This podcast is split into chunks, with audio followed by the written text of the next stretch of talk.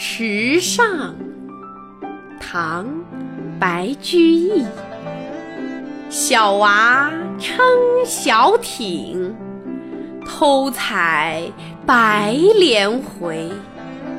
不解藏踪迹，浮萍一道开。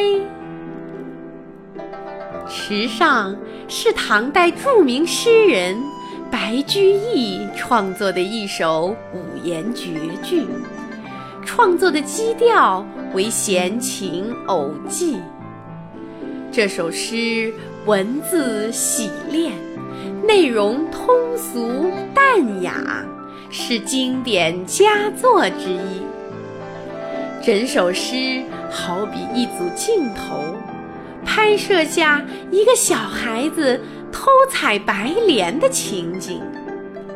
从诗的小主人公撑船进入画面，到他离去，只留下被划开的一片浮萍，有景有色，有行动描写，有心理刻画，细致逼真，富有情趣。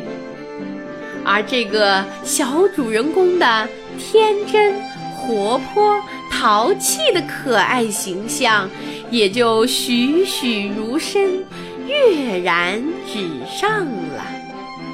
池上诗前两句介绍了故事的梗概：一个小孩儿趁大人不注意，偷偷去采莲归来，突出了孩子的可爱。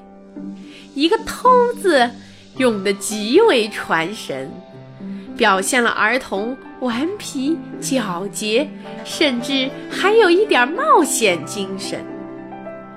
第二句的“采”和“回”字，表现出小孩子偷采一枝白莲花，又匆匆忙忙返回，为的是不想让大人发现他的冒险举动。接下来的两句巧妙地刻画了小孩子的天真，他自以为行动机密，不会被人发觉，谁知道小船驶来时，冲的水面浮萍两边散开，水面波动出现了一道长长的痕迹，自然完全暴露出他的行踪。第三句的“藏”字，表现了小孩子既不想让人发现，又不懂得隐藏自己的踪迹，天真可爱的态度跃然纸上。第四句的“开”字，表现出浮萍上划出一条水道，暴露出了小孩子的秘密。